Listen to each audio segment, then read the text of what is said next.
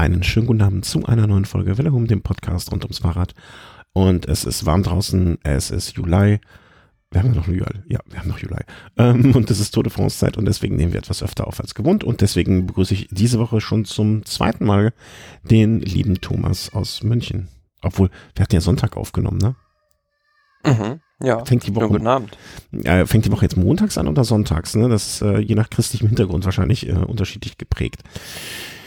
Nun ja, nun denn, uns geht's gut? Fragezeichen. Uns geht's gut. Das ist schön.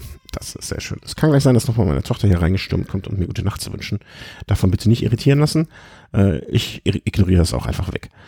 Weil ist ja Tour und da muss man Prioritäten setzen. Also, wir hatten das letzte Mal aufgenommen am vergangenen Sonntag mm, und ich bin immer noch nachhaltig irritiert, dass Montag kein Ruhetag war. So wie wir es hier schon mehrfach diskutiert haben. Und äh, deswegen habe ich mich jetzt ganze Senderablauf durcheinander. Ja, es ist alles durcheinander. Das ist alles nicht mehr, nichts mehr ist mehr wie es war. Und deswegen habe ich auch am Montag gar nicht so richtig auf dem Schirm gehabt, die, die, die Etappe zu gucken. Also ich weiß vom Montag gar nichts und äh, schaue mir gerade zum ersten Mal. Naja, gut, also das war jetzt auch offensichtlich ist da auch nicht so viel. Ah, doch, jetzt weiß ich ja, was war am Montag. Jetzt erinnere ich sogar. Ähm, ich erinnere sogar, dass ich die Zusammenfassung gesehen habe. Ich Pfosten. Äh, weil ich habe mich gefreut. Äh, naja, äh, wurscht. Also ich kann jetzt wieder den Euro, du schaust den Eurosport-Player immer über den Rechner, ne? Hallo? Ja. Äh, ja. Puh. Mann, Mann, Mann. Heute wollen mich alle veräppeln. Ich dachte gerade, die Leitung wäre weg. Äh, du schaust den Eurosport-Player über dem Computer, ne? Immer? Äh, größtenteils, ja. Mhm. Weil ich hab, konnte den bisher auch nur über den Computer gucken. Aber jetzt habe ich wieder eine Lösung, wie ich den auch auf dem Fernseher gucken kann. Und das macht mich sehr, sehr glücklich. Da habe ich mich Montagabend die Zusammenfassung geschaut. Deswegen lass uns doch einfach mal über die Etappe vom vergangenen Montag sprechen. Das war die Etappe, die man angesetzt hatte von Saint-Florent nach Albi. Albi, ein Ort immer wieder gern genommen. Und ja, wir hatten vorher schon gesagt, okay, es geht ein bisschen bergauf, bergab vorher, aber im Grunde genommen wäre es jetzt nicht weiter verwunderlich, wenn dort ein Sprinter das machen wird. Ja, aber eine sehr lange Etappe, 217,5 Kilometer raus aus dem Massiv Central nach Albi. Und ja, wir hatten beim letzten Mal eigentlich prophezeit, dass es eine recht eintönige Sprintetappe werden würde. Mhm. Aber dem war dann doch nicht so. Was, wenn ich hinterher so ein bisschen recht drüber nachdenke, auch einfach der Tatsache geschuldet war, die du gerade schon erwähnt hast, dass am Montag kein Ruhetag war, weil ja, so ein Tag mehr hinten dran, da sind die Leute einfach extrem müde und da hat so ein bisschen, was heißt ein bisschen, ganz schön Seitenwind gereicht, um im Finale, ja, das Feld in viele, viele Einzelteile zu zersplitten. Mhm, und äh, viele Gruppen, ich habe auch irgendwann der, beim, beim Schauen der Zusammenfassung wirklich so komplett den Überblick verloren gehabt. Ähm, wer, wann, wo. War natürlich auch vielleicht der Tatsache geschuldet, dass so eine Zusammenfassung nie ganz so gut sein kann, ähm, wie wenn man es live schaut. Aber ich hatte wirklich komplett den Überblick irgendwann verloren, wer in welcher Gruppe, wo und was. und hatte auch immer nur, Entschuldigung kurz,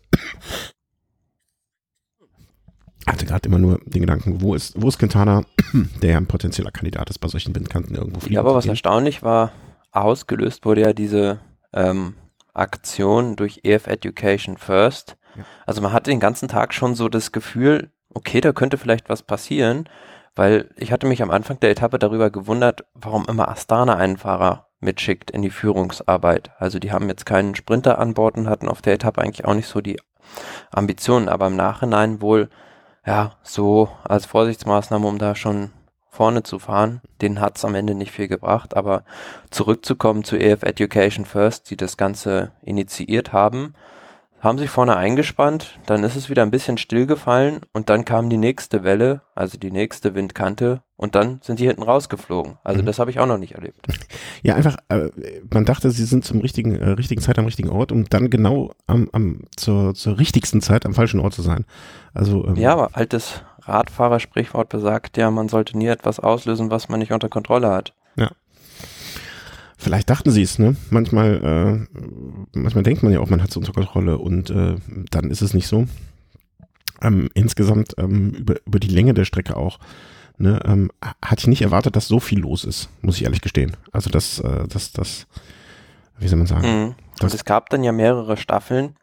Also denjenigen, der jetzt am schlimmsten getroffen hatte, war in dem Moment George Bennett, der sehr gut platziert war, noch in der Gesamtwertung. Der war aber gerade leider Flaschen holen und äh, war dann ziemlich Mutterseelen alleine da unterwegs und hat am Ende keine Chance mehr gehabt, irgendwo noch in eine Gruppe reinzukommen. Mhm. Und dann dahinter diese, ja, die zweite Staffel sozusagen hinter der ersten großen Staffel, unter anderem mit Thibaut Pinot, Jakob Fugelsang oder auch einem Richie Port beispielsweise.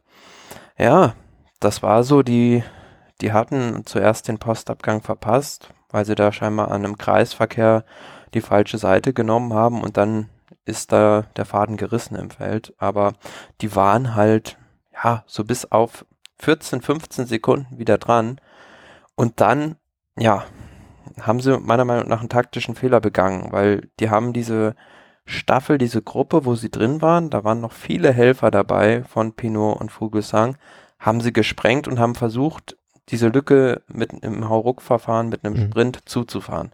Aber dann musst du wirklich sicher sein, dass du das auch zufahren kannst, weil wenn du dann wieder zurückfällst, dann ist natürlich alles total unorganisiert und ähm, der ganze Rhythmus der Gruppe ist weg und du verlierst viel Zeit. Ja. Meiner Meinung nach wäre es besser gewesen, die wären mit den Helfern über diese Welle drüber gefahren, hätten die vordere Gruppe auf 15, 20 Sekunden gehalten und hätten am Ende vielleicht 30, 40 Sekunden verloren und nicht eine Minute 40. Mhm.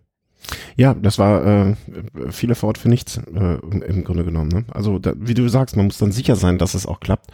Man muss halt äh, irgendwie, ja, keine Ahnung, da, da muss man auch all in gehen, ne? dann darf man nichts zurücklassen.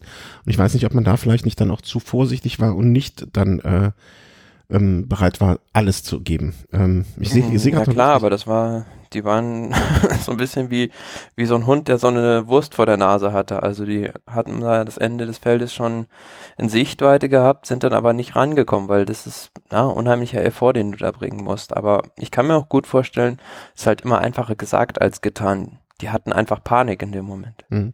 Ich sehe gerade lustig in unserem internen Chat äh, noch die Nachricht, die ich am Sonn Montagabend äh, irgendwie halb elf geschrieben habe. Ähm, cool, das sind jetzt schon ein paar unter Druck. Da hast du drauf gesagt, ich würde sagen, der Kampf ist heute ja schon entschieden.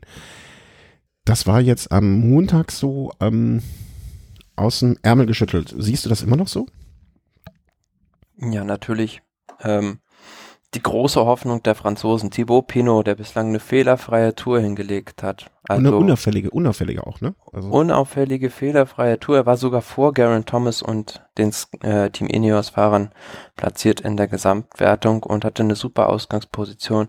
Aber das ist natürlich auf einen Schlag durch eine Unaufmerksamkeit alles, alles weg gewesen. Und auch, ja, wie gesagt, viele andere Favoriten sind dadurch ins Hintertreffen geraten und ja gut, Team Ineos hat sich da schadlos gehalten und ähm, ist jetzt natürlich so, dass Garen Thomas dadurch wieder in der Pole Position ist und ja, aber das einen Leid ist des anderen Freud. Also es gab jetzt auch einige Favoriten, die von dieser Unaufmerksamkeit der anderen profitiert haben.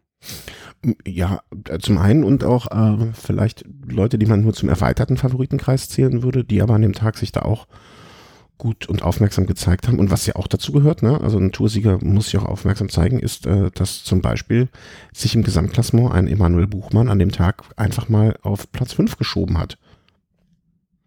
Ja, super. Also ähm, Bora Hansgrohe ist ja eigentlich eine Mannschaft, die sowas auch gut kann, Windkanten fahren. Und ähm, ja, die hatten diese Situation genau richtig eingeschätzt, waren zur rechten Zeit am richtigen Ort und ähm, ja, haben da ordentlich vorne mit, äh, sind durch die Führung gegangen und haben diesen, waren maßgeblich daran beteiligt, dass dieser Abstand zur hinteren Gruppe zustande kam. Und Emanuel Buchmann hat sich da absolut schadlos gehalten, fünf Plätze gut gemacht, auf Platz fünf vor. Und ähm, ja, aber was ich erstaunlich fand, wenn man sich mal so, pff, ja, andere ausländische Medien anguckt oder auch Interviews von anderen Fahrern, den hat immer noch keiner auf dem Schirm. ja, aber äh, haben wir da vielleicht eine zu deutsche Brille? Vielleicht ist er gar nicht so gut? ich erinnere mich, ich erinnere mich, klar, aber. Wie war es denn bei, wo war es nochmal letzt, bei, bei, beim äh, Schachmann, beim, bei dem, beim Giro, oder? Wo, äh, wo vorher noch nicht mal, ähm, äh, hier, wie heißt nochmal der, der Schnitzelmann, Contador irgendwie ihn in irgendeiner Art und Weise Ackermann. erwähnt hat. Bitte? Ackermann. Ackermann, sorry. Ah, immer mit diesen Männern. Ja, aber auch beim Giro war es so, Carapaz, den hat man zwei Minuten fahren lassen, und keiner hatte damit gerechnet, dass der am Ende um den Gesamtsieg mitkämpft. Mhm. Von daher kann das immer sein, dass äh, ein Outsider von, von so einer Rivalität dann profitiert. Ja, ja, und äh, ne, wie du schon sagst, also Hans Grohe, äh, Bucher Hans Grohe, das Team, gilt jetzt als eines der aufmerksameren, ja, die also von in solchen Situationen selten ähm, zu denen gehören, zu den Verlierern solcher außergewöhnlichen Situationen gehören. Und äh, Buchmann jetzt auch einer zu den Fahrern, wo man sagen würde, ja, den traut man, den traut man eher zu, aufmerksam zu sein und an der Stelle in der richtigen Gruppe zu sein oder äh, ja aufs richtige Pferd mitzusetzen oder wie man das auch immer nennen mag. Ne? Also deswegen, ähm, wenn man sich jetzt mal anschaut, ne, von nach dem Zeitfahren, ähm, Mannschaftszeitfahren 63, dann 32, 30, hat sich so ganz, ganz langsam peu à peu nach vorne gearbeitet. Ja, und, und er ist immer da, wo er sein muss. Also fährt fast immer vorne, ist ja aber auch weitgehend unsichtbar. Ja, und das ist eigentlich das genauso, wie du dich bis zu den richtig hohen Bergen verhalten musst. Aber ja, auch der von dir vorhin angesprochene Nairo Quintana hat sich, finde ich, in dem Bereich extrem gemausert. Also den hast du auch da auf der Etappe ganz vorne an der Spitze des Feldes gesehen. Der ist mit durch die Führung gefahren, war sehr aufmerksam. Und ähm, das ist ja auch eigentlich die beste Art und Weise, ja, sich auf so einer Windkante nicht überraschen zu lassen, dass mhm. du einfach vorne mit durch den Kreis so, jetzt bist du kurz weg. Ich weiß nicht, ob du mich noch hörst. Ich drücke hier Ja, wunderbar. Ja, jetzt bist du wieder da. Sorry. Du warst gerade kurz weg. Ähm, ja, also es ist das Beste. Genau. Auf so einer Windkante einfach vorne selbst mit durch die Reihe zu fahren. Da bist du am sichersten einfach. Ja. Und genau das hat sich Nairo Quintana zu eigen gemacht. Das hat er auch schon bei Paris-Nizza genau gleich wie Bernal gezeigt. Und ja, die beiden Leichtgewichte, die Kolumbianer, die zeigen es da so ein bisschen den etablierten Fahrern, wie es geht. Mhm. Ähm, und da bedarf, eigentlich bedarf es ja gar nicht so viel zu, ne? Also ich sag mal den Quintana von vor zwei, drei Jahren, ähm, im Vergleich zum Quintana von jetzt, also mal abgesehen von der Form, die ich jetzt mal als Grundvoraussetzung dazu betrachte, bei so einer Rundfahrt mitzufahren, der braucht auch vielleicht noch nicht mal selber was gelernt zu haben. Der kann auch einfach hinten im Auto einen sitzen haben, der ihm mal ordentlich zusammenpfeift und zusammen ordentlich sagt, äh, was er zu tun hat.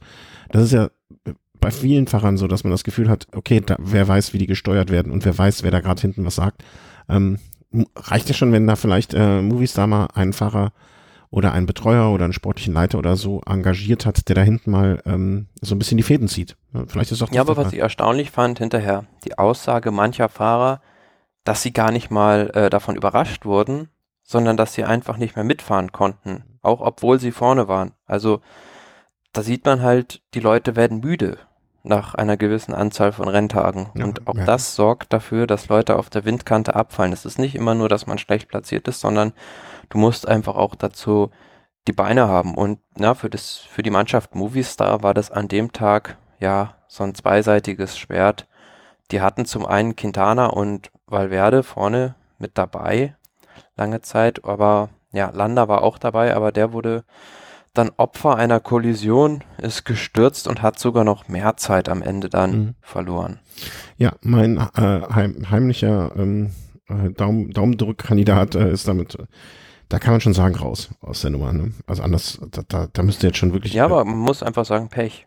Ja, ja, ja. ja also wie, äh, wie auch immer. Ist nicht, ähm, Sag mal schnell, wer ist denn noch gestürzt? War das am Montag oder war das am Mittwoch, wo äh, Port endlich gestürzt ist?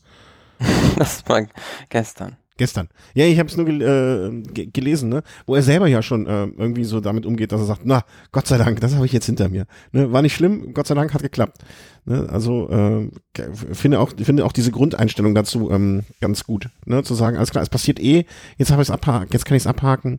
Ähm, gut so. Der ja auch im Gesamtklassement sich an dem Tag auch noch mal ein bisschen was eingefangen hat. Ne? Der gehört also auch nicht zu dieser ersten Gruppe, die reingekommen ist, sondern ich glaube zur zweiten oder dritten sogar.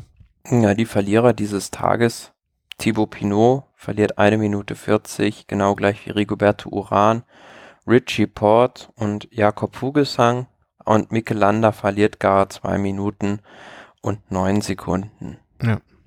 Aber am Ende, ja, gab es dann aus dieser ersten Staffel heraus, ja, ich will das nicht richtig einen Massensprint nennen, sondern eher einen Sprint mit verschärften Bedingungen. Und ähm, ja, auch der unterlag nicht den typischen Massensprintgesetzen, denn ähm, am Ende waren alle ein bisschen überrascht darüber, dass sich da Wout van Art gegen die Topsprinter durchgesetzt hat. Aber auch vielleicht, ne, machte das auch an dem Tag, das, ich sag mal so, das Profil war jetzt auch nicht ganz, ganz einfach, ne? Das war jetzt keine komplette topfeigene Sache. Ich glaube, es waren so zwischen 2.000 und 3.000 Höhenmeter. Echt? So viel? Ah, okay. Ja. Das habe ich nicht, äh, das sah ich, hätte ich jetzt dem Steckenprofil so nicht entnommen. Ähm, und ähm, lange, lange Distanz, ne? Also es war schon einem Klassiker nicht unähnlich. Ne? Und warum soll der da nicht äh, auch damit hat es ein bisschen halt Michael Matthews und Sunweb, die haben ja da vorher schon, also den, den hätte ich so drei, vier Kilometer vor Ende der Etappe, dachte ich noch, ach, das könnte was werden. Weil die mhm. haben ja, wirklich ja, aber die haben eigentlich auch Matthews da den Sprint perfekt angefahren, aber man hat sich so gefragt, warum fährt er jetzt nicht los? Und dann war es halt zu spät, dann kamen die anderen von hinten. Ja, und was, was du, so. Was du eben meintest, ne? Irgendwann sind die Beine vielleicht auch einfach leer. Ja, und das hat man in den kommenden Tagen dann auch bei Matthews so ein bisschen gesehen. Aber was, ja, eigentlich eines der Bilder der Tour de France bislang, Elia Viviani hat sich wahrscheinlich gedacht, okay, diesen Sprint habe ich jetzt gewonnen, guckt da rechts rüber, mhm. traut seinen Augen nicht, wer kommt da? Ja. Also das, ja, das stimmt wohl. Wie, wie, wie einem kleinen Jungen, dem man sagt, den Weihnachtsmann gibt's doch nicht. Ähm, das stimmt. Ich, ich sehe, ich glaube, das ja, also einfach äh, Verblüffung.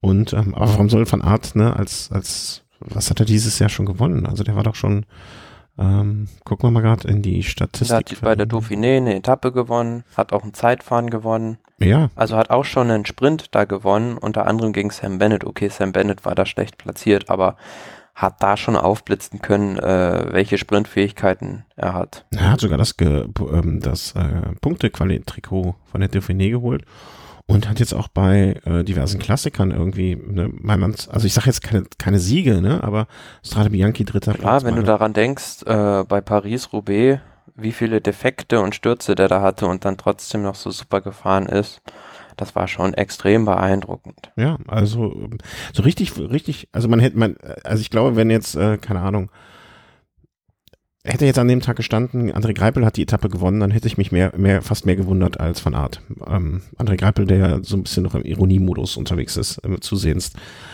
Ähm, ja, Wout van Art gewinnt die Etappe, vielleicht dann auch nochmal kurz äh, gesamt vor Viviani, ähm, Ewan, äh, Caleb Ewan, äh, Michael Matthews und Peter Sagan. Äh, wie sagt das übrigens mal? Komplettiert die, fünf, die Top 5 äh, Im Gesamtklassement bleibt äh, führend Julian Alaphilippe, Gerard Thomas, zweiter Egan Bernal, die zwei Team Ineos Fahrer Platz zwei und drei.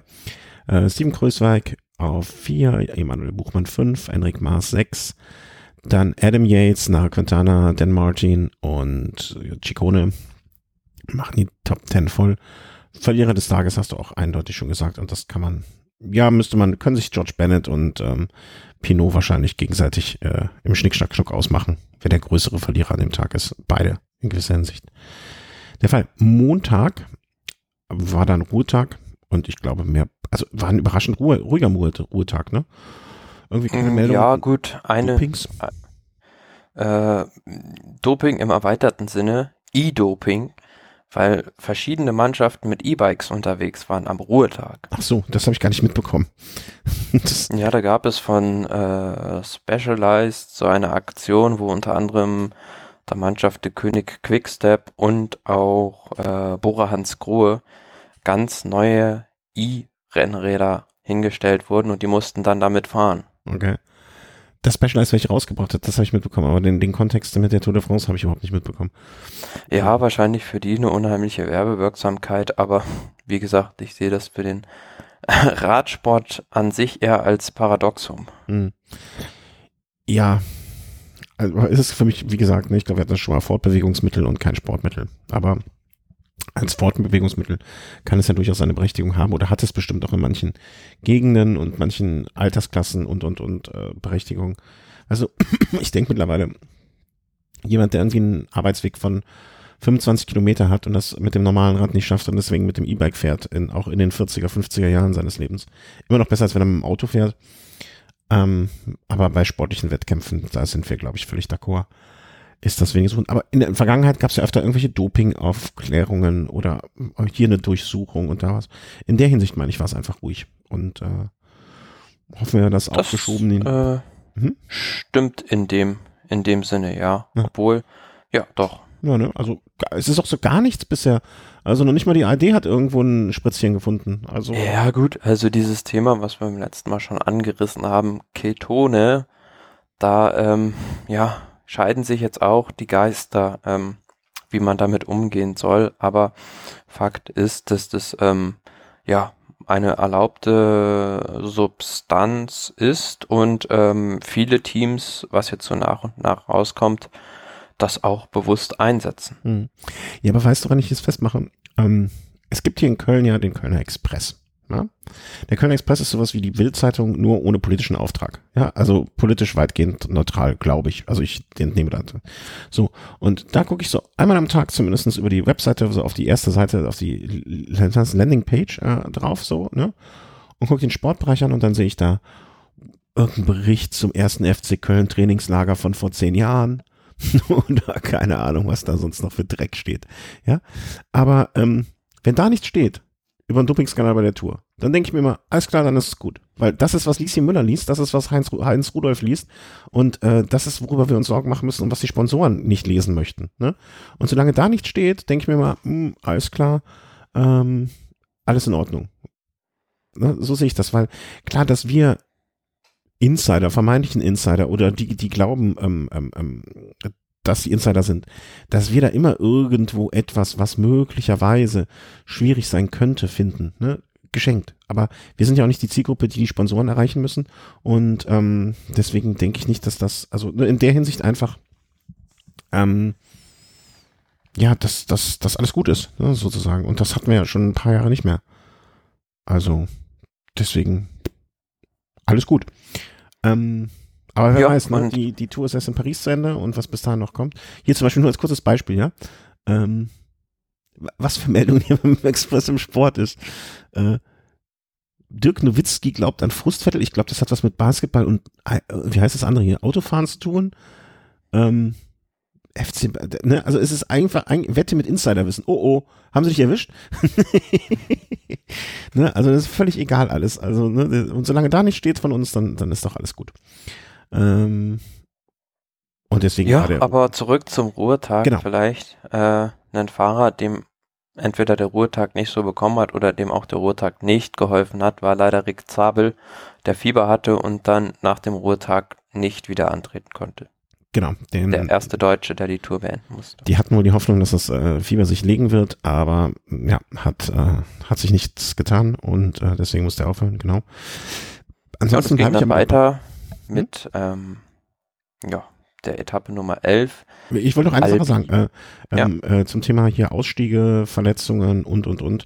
Mal abgesehen von etwas äh, kuriosen Dingen, zu denen wir noch kommen werden, ähm, ist halt so, dass bis jetzt wirklich immer noch die Anzahl der ausge ähm, oder von, von ausgeschlossenen, wollte ich gerade sagen, von Fahrern, die nicht mehr antreten, immer noch recht gering ist. Ne? Also wenn ich mir jetzt anschaue, am Ruhetag, also Etappe 10, äh, Quatsch, 11. Etappe, ne, Rick Zabel, Niki Terpstra, ist bei der 11. Etappe ähm, jetzt gestürzt, ähm, deswegen raus.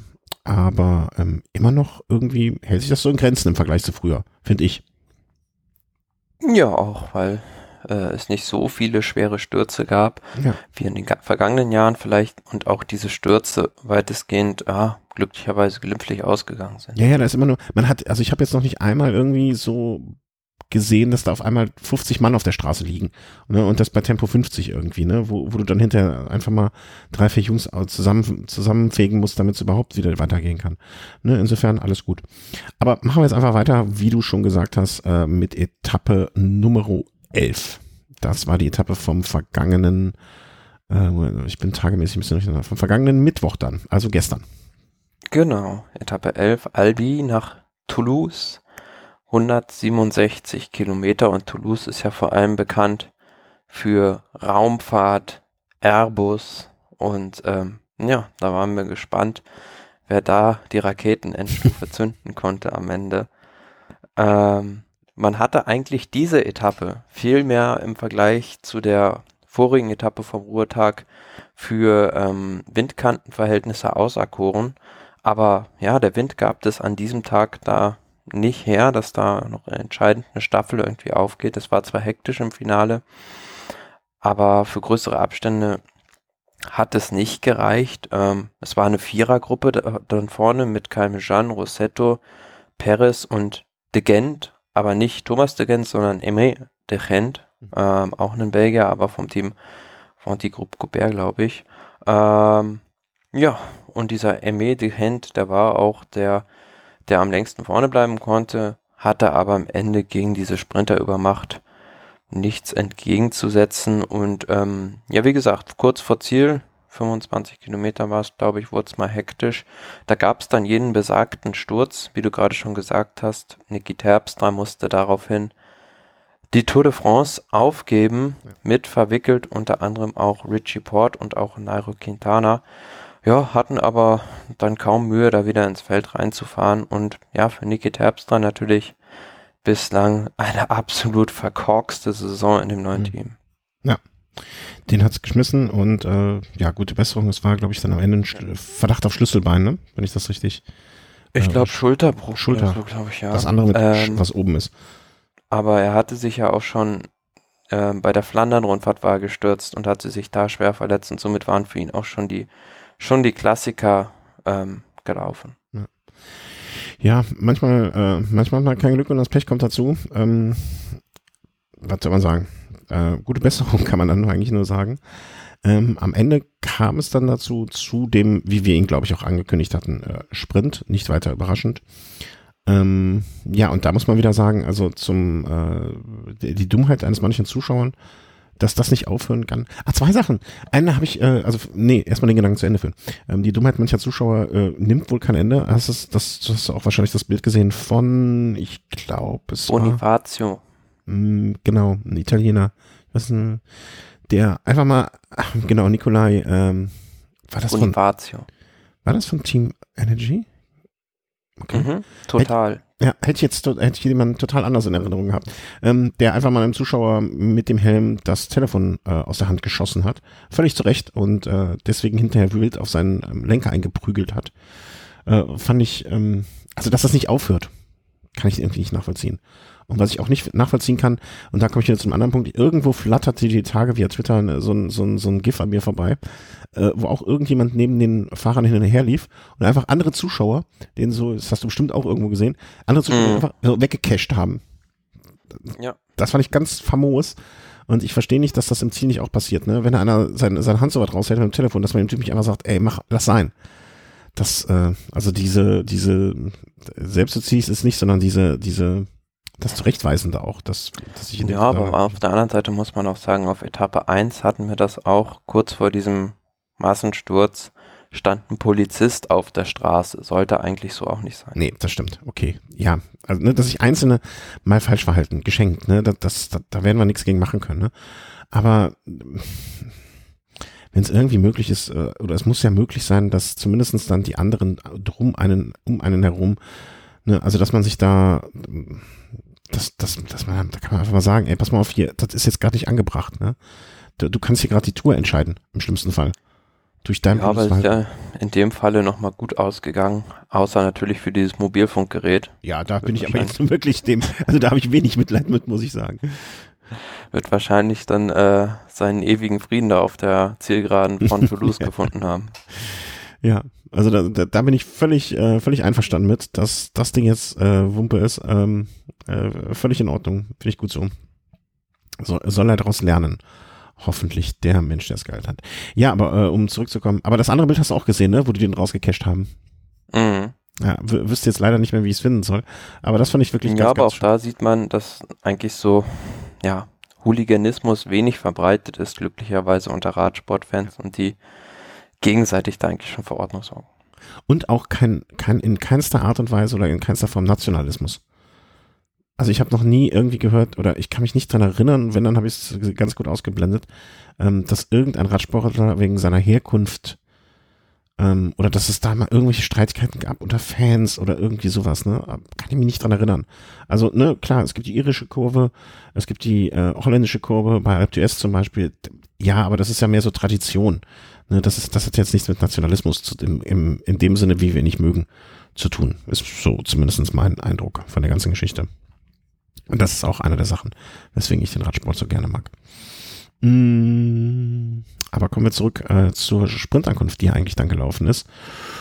Mhm. Also dieser Sprint im Prinzip perfekt angefahren von der Mannschaft Jumbo Wismar mhm. und ähm, Dylan Gronewegen ja, ist angetreten und hatte dann schon mal ein bisschen größeres Loch, aber Caleb Ewan konnte sich dann noch ansaugen und dann ja mit einem längeren Tigersprung noch vorbeiziehen. Ja, äh, sehr, sehr glücklich, konnte hinterher äh, es sozusagen gar nicht fassen, dass er endlich das geholt hat, äh, wo er schon so lange darauf hingearbeitet hat. Und war nicht Caleb Ewan auch derjenige, über den du gesprochen hast mit dem Mangel an Traktion? Ähm, mhm. offensichtlich an dem Tag hat es ihm daran nicht gemangelt.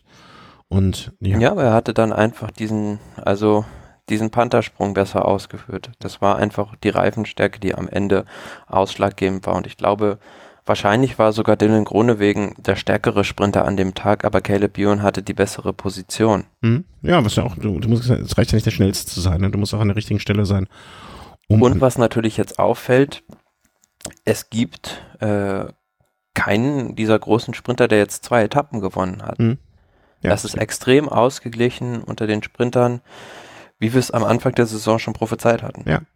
Äh, wir haben es wir haben es schon im Januar gesagt.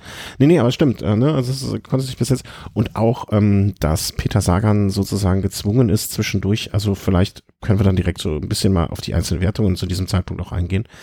Ähm, äh, Sagan natürlich äh, immer noch mit großem Abstand der Führende, ne? 257 zu 184 äh, Elia Viviani äh, vor Sonny Colbrelli mit 174, Michael Matthews 167. Ähm, er macht es halt auch, dass er immer überall wie es Eichhörnchen äh, Punkte sammelt. Ne? Und äh, auch er hat ja jetzt nicht bis jetzt dominiert und äh, alles abgeräumt, sozusagen. Nee, und zumal sein bis dahin schärfster Rivale an dem Tag ähm, die Flint ins Korn geworfen hat im Kampf um Grün, nämlich Michael Matthews. Die haben an dem Tag die Taktik umgestellt, nämlich im Team Sunweb ist Matthews den Sprint für Chase Bowl angefahren und ähm, hat dann auch selbst gesagt, dass er äh, dieses grüne Trikot nicht weiter als sein oberstes Ziel sieht und ja, ist eigentlich gar nicht mitgesprintet. Mhm. Hatte ich heute bei der Übertragung zwischendurch ähm, äh, kurze Erklärung. Ich hatte heute das Glück und Pech, äh, zeitgleich zu Hause bleiben zu müssen, ähm, weil ein Familienmitglied krank ist. Äh, und deswegen konnte ich ein bisschen was von der Etappe schauen oder größere Teile der Etappe schauen. Ähm, hatte ich aber beim Zwischensprint, dachte ich mir nochmal, äh, wie, der hat doch gestern gesagt, ist nichts mehr und dann ist er auf einmal vorne aufgetaucht. Das war, kam mir schon ein bisschen ähm, komisch vor. Ich dachte zuerst, vielleicht war das auch nur eine Finte. Aber ähm, ja, im Endeffekt äh, stellt sich dann doch raus, nee, ist wirklich so. Also er macht da nicht, er will beim Spiel nicht mehr mitmachen und ist wohl auch relativ erleichtert, ne, dass er jetzt sich da keine, keinen Kopf mehr drum machen muss, so wie man zwischen den Zeilen lesen konnte. Ja, der, also der Druck auf den Michael Matthews ist natürlich äh, enorm. Mhm. Ja, und äh, ich meine, andererseits muss man aber auch sagen, vielleicht so ein bisschen, was, was macht Team Sunweb jetzt? Ne? Also äh, Etappengewinne, der Versuch ähm, oder, oder wo sehen Sie jetzt Ihre Stärke? Wo, wo, wo möchten Sie hin? Ist dann jetzt auch so ein bisschen die Frage, finde ich, ne? mit, dieser, mit dieser Tour. Sie ist ja jetzt da. Da muss man irgendwie damit umgehen. Mm, ja. Aber ist nicht also unser Problem. Team, die, ja, Team Sunweb hat halt, ja, sitzen so ein bisschen wie in so einem Schraubstock fest. Ja. Zum einen Michael Matthews natürlich ein super Sprinter, aber der ist natürlich irgendwo in diesen reinen Flachsprints auch handicapiert. Also für den muss es ausreichend schwer vorher sein, aber dann hat er immer noch das Problem, dass auch ein Peter Sagan genauso gut berghoch fahren kann im Prinzip wie er. Und ähm, da gibt es eigentlich kein Vorbeikommen. Und ähm, am Sonntag hatte man es jetzt schon mal mit einer Flucht mit Nicolas Roach probiert. Ist natürlich auch ein probates Mittel, ähm, wenn es mit Matthews nicht klappt. Mhm. Ja, oder Nikias Arndt hat man heute, um, ne, schon mal, hat man ja auch mal vorne irgendwo in dieser einen Gruppe mitfahren sehen, ne? Also ich denke, ihr Ziel kann nur sein, auf Etappensiege zu gehen. Und da kann man ihnen jetzt einfach zum derzeitigen Zeitpunkt nur Glück wünschen, dass das irgendwie in irgendeiner Form äh, da gelingen wird, weil die haben jetzt echt, äh, meiner Meinung nach zumindest schon ordentlich Pech gehabt bisher, ne? Also mit äh, Dumoulin und ähm, Matthews, die beide irgendwie nicht so einschlagen können, ne? Weil entweder ist da halt immer noch der Sagan davor oder da ist halt einer, der sich verletzt hat oder Pech hat, ne? Also das ist schon echt, da, da möchte man nicht tauschen, sag ich mal vorsichtig, ne? Als, als, als, ähm, als gegenüber dem Verantwortlichen. Äh, aber kommen wir zurück. Caleb Youn hat gewonnen an dem Tag. Ähm, wir waren jetzt bei den Leader-Trikots so ein bisschen. Ähm, gelbes Trikot hat sich nichts verändert. Unter den, doch, unter den Top Ten hat sich sehr wohl was verändert. Denn ich, äh, denn Chicone ist jetzt ne, aus den Szenen rausgefallen, was jetzt aber auch nicht wirklich überraschend ist. Ja, an dem Tag hatte der einen Sturz und hat sich da an der Hand verletzt und deshalb viel Rückstand ja. kassiert. Ähm, was ich ehrlich gesagt sehr schade finde, weil ich das spannend gefunden hätte, wie der jetzt zum einen diese Doppelbelastung Giro und ähm, vielleicht dann auch mal die Tour auf Klassement verkraftet, aber gut, wir haben beim letzten Mal schon gesagt, Trek Segafredo setzt in der Gesamtwertung ähm, alle Kräfte in Richie Port und ja, Ciccone auf der anderen Seite hat er jetzt genügend Rückstand, um Freiheiten vielleicht für das Bergtrikot zu bekommen. Mhm. Ja.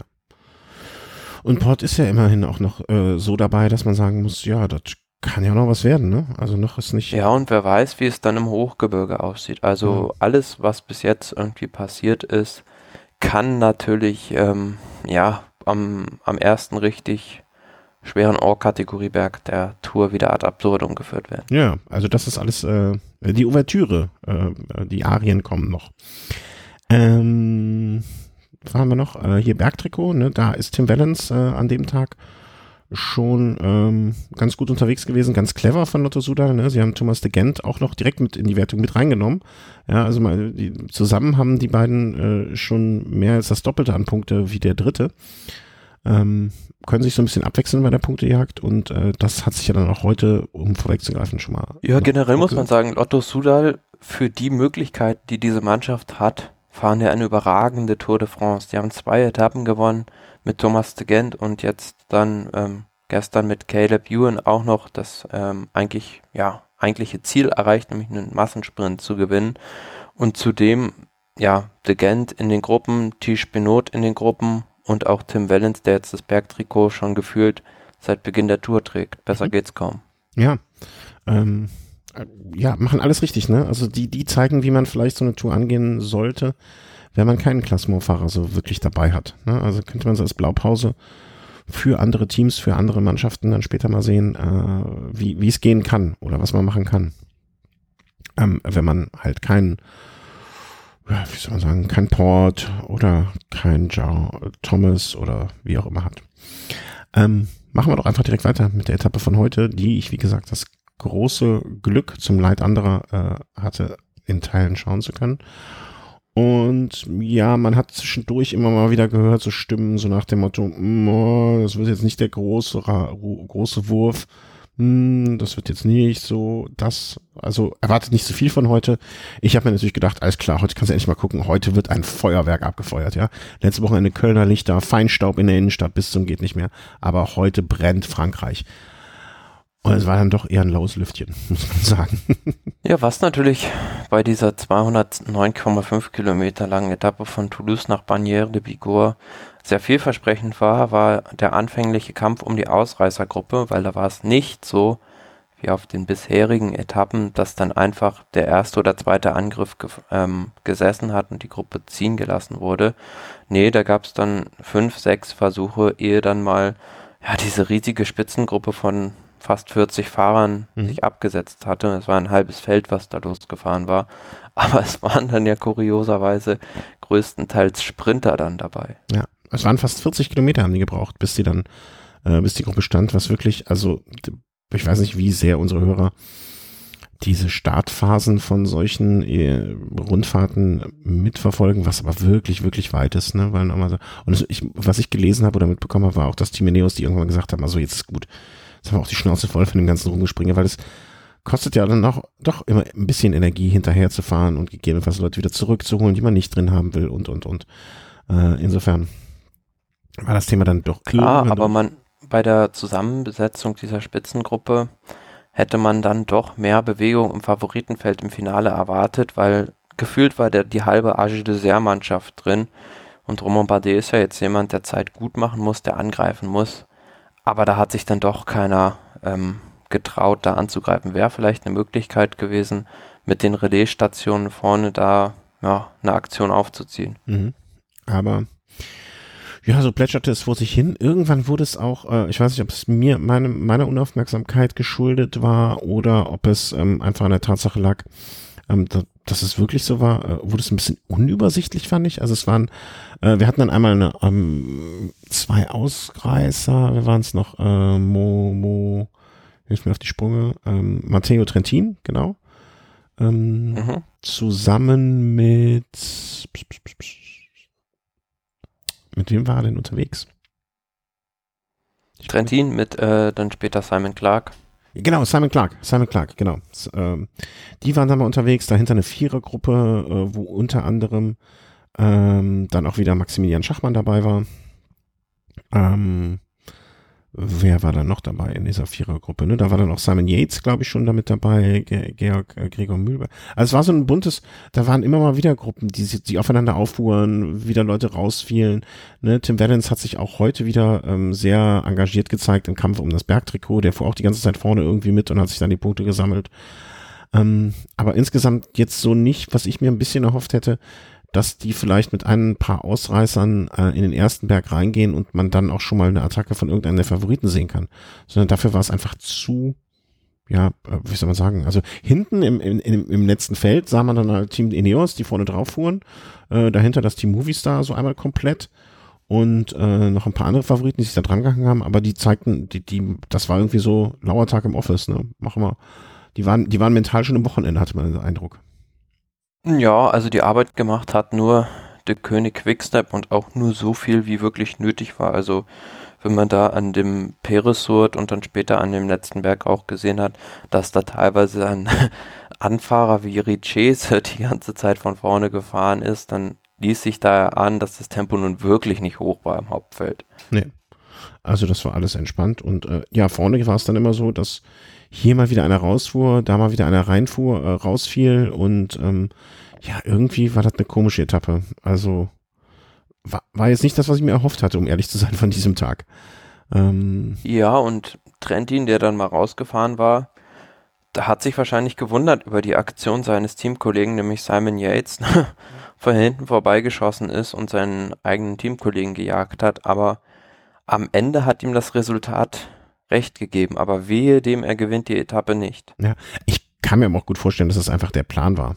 Ne? Also, dass man gesagt hat, okay, wir nehmen hier. Naja, aber Simon Yates in einem Dreiersprint mit Peo Bilbao und Gregor Mühlberger, hm, ist eine offene Angelegenheit. Und wenn Trentin mit zwei oder drei Leuten ankommt, ja, ist die Wahrscheinlichkeit sehr, sehr hoch, dass er mhm. das Ding gewinnt. Ach, ich hatte aber bei Simon Yates, ich hatte irgendwie zu der Zeit, ähm, also klingt blöd, äh, ne, aber ich dachte schon, ach, das wird schon. Also ich war zu dem Zeitpunkt wirklich überzeugt, dass der das Ding abschießt. Äh, lag Kaffeesatz oder äh, schiebst auf was auch immer, ne? Ich, äh, das, das war jetzt nicht irgendwie Wissen, sondern ich, also hättest du mir irgendwie so mich kurz vorher nochmal angerufen und jetzt gefragt, sag mal. Äh, Insgeheim hatte ich damit auch so gerechnet, eigentlich, weil wenn man so ein bisschen den Background kennt oder den Hintergrund äh, von Simon Yates, weiß man ja, dass der von der Bahn kommt und genau. da ausgebildet wurde.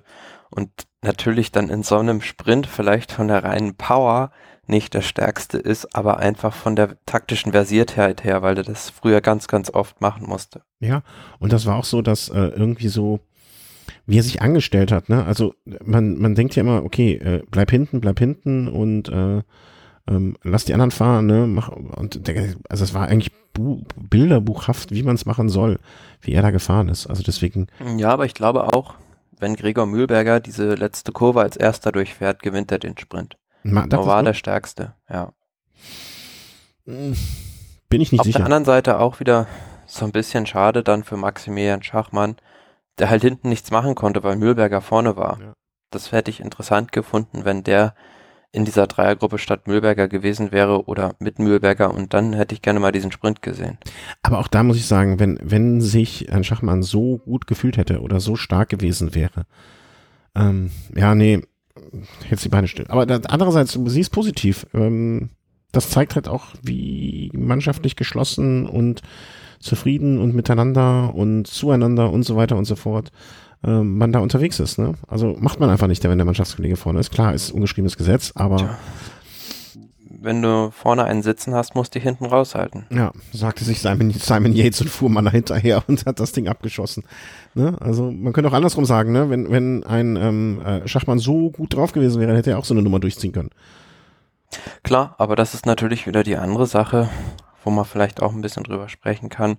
Generell hat Maximilian Schachmann bei dieser Tour de France nicht die Form, die er im Frühjahr beispielsweise bei der Baskenland-Rundfahrt oder auch bei Lüttich-Bastogne-Lüttich hatte, als er da Dritter geworden ist. Mhm. Und ja, wir haben die Bora Hans Grohe-Mannschaft schon oft jetzt bei dieser Tour de France gelobt und generell geben die auch ein gutes Bild ab. Aber was mir Rätsel aufgibt, ist die Personale Maximilian Schachmann, was man mit dem gemacht hat. Also zum einen unverständlich, dass der nach den Frühjahrsklassikern nach Lüttich, Bastogne Lüttich nicht komplett rausgenommen hat, wie es beispielsweise in Alaphilippe gemacht hat und dann über die Dauphiné oder Tour de Suisse wieder neu aufgebaut hat, mhm. sondern den hat man dann zur Kalifornien-Rundfahrt Ende Mai noch geschickt und erst dann hat man ihm eine so eine Regenerationsphase mhm. gegeben. Dann hat er keine Rennen bis zur Tour de France bestritten und da hätte ich mir eigentlich schon so gedacht, okay, jetzt wäre es wahrscheinlich dann doch besser, weil einfach dieser Formaufbau, diese Phase denke ich, zu wenig lang gewesen ist, ähm, ihn dann in Richtung Vuelta wieder die Form aufbauen mhm. zu lassen und ähm, ja, ihn dann die WM mit dem Formhöhepunkt bestreiten zu lassen, die vor allem dieser Parkour in Yorkshire in diesem Jahr ist ja wie auf ihn zugeschneidert. Mhm. Ja, vielleicht aber auch mit, den, mit dem Umweg über die Deutschlandtour, ne? Die ja auch genau, ja. Und ich denke, man hat ihm unwichtig ist. da jetzt keinen großen Gefallen getan, ihn da bei der Tour de France mit äh, 80 Prozent Motorleistung äh, die, durch die Gegend dieseln zu lassen. So, und jetzt, jetzt vielleicht mal eine andere, äh, eine andere These. Also nicht, dass ich das jetzt wirklich, ist höchst spekulativ. Ähm, vielleicht erwarten die auch gar nichts von ihm bei der Tour. Vielleicht sagen die, pass mal auf, du fährst dieses Jahr einfach mal mit. Du kommst einfach mit, guckst dir das Spiel mal an. Ja, langsamer Aufbau. Also wir warten überhaupt nichts von dir. Halt die Schadlos, komm gesund durch. Ähm, wir betrachten das jetzt als Formaufbau zur Deutschlandtour oder zur WM. Ja, also es ist jetzt ein sehr, sehr großes Luxusproblem. Das äh, ist so der Haken an meiner Theorie. Ähm, einen Fahrer sozusagen, äh, man hat nur acht Fahrer und einen davon einfach nur mitzunehmen. Ja, äh, Urlaub in Frankreich. Aber wer weiß. Ne? Halt ja, das kann gut sein, wenn es aber ich, wenn es ein älterer Fahrer gewesen wäre, dann würde ich das verstehen, aber meine Befürchtung ist, dass man ihn jetzt da so ein bisschen verheizt einfach ihn bei zu vielen Rennen einsetzt und zu wenig ja, Regenerationszeiten auch lässt zwischen ja, diesen Peaks. Ver verstehe, verstehe deine, deine Sorge, Pff, mein Gott, Sorge. Äh, ich verstehe deinen Gedanken total. Ne, aber dann halte ich dagegen, einen älteren Fahrer muss nicht mehr die Tour de France erklären. Der ja, ein Fahrer, der das ja jetzt eigentlich ähnlich macht, ist ja Simon Yates. Also der hat den Giro gefahren, hm. fährt jetzt die Tour, aber bewusst schon im Hinterkopf, dass er auch die Vuelta noch bestreiten will und da wieder auf Klassement fahren will und jetzt im ersten Teil der Tour bewusst rausgenommen hat und jetzt dann erst in der dritten Woche oder sagen wir so sagen, im hinteren Teil der, der Tour de France in Erscheinung tritt, um A, seinem Bruder zu helfen und B, auch Etappen zu gewinnen. Mhm, genau.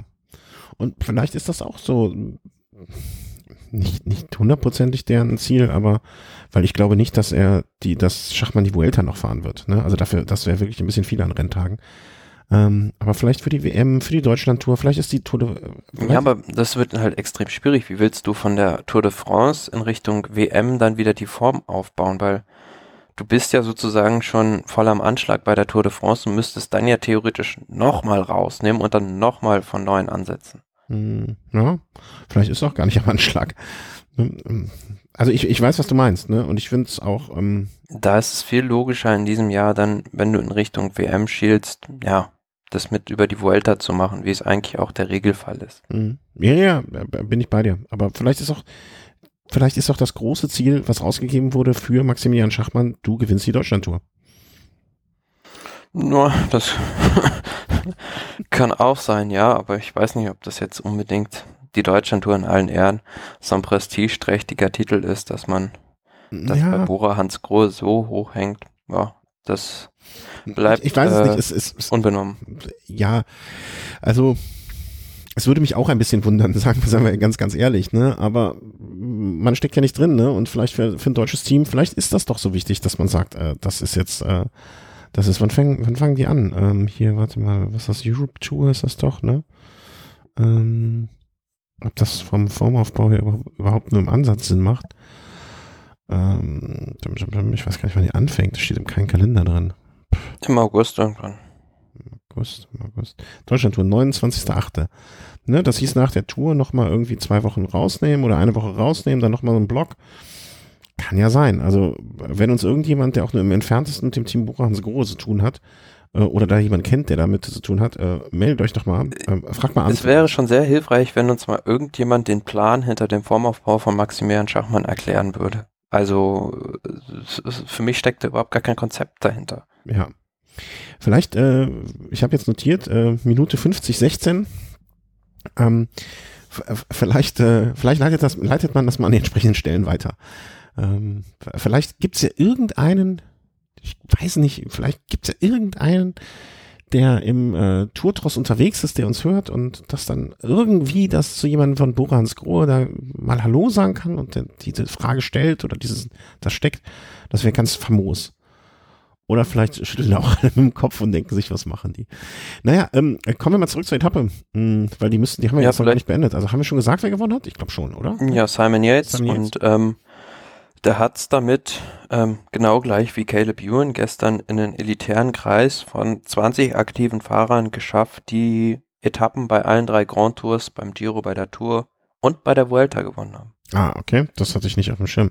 Ich dachte jetzt, das ist einer von denen, das muss ich aber noch verifizieren. Ah, nee. Ich hatte jetzt im Kopf, dass er Australier ist, ist aber gar nicht.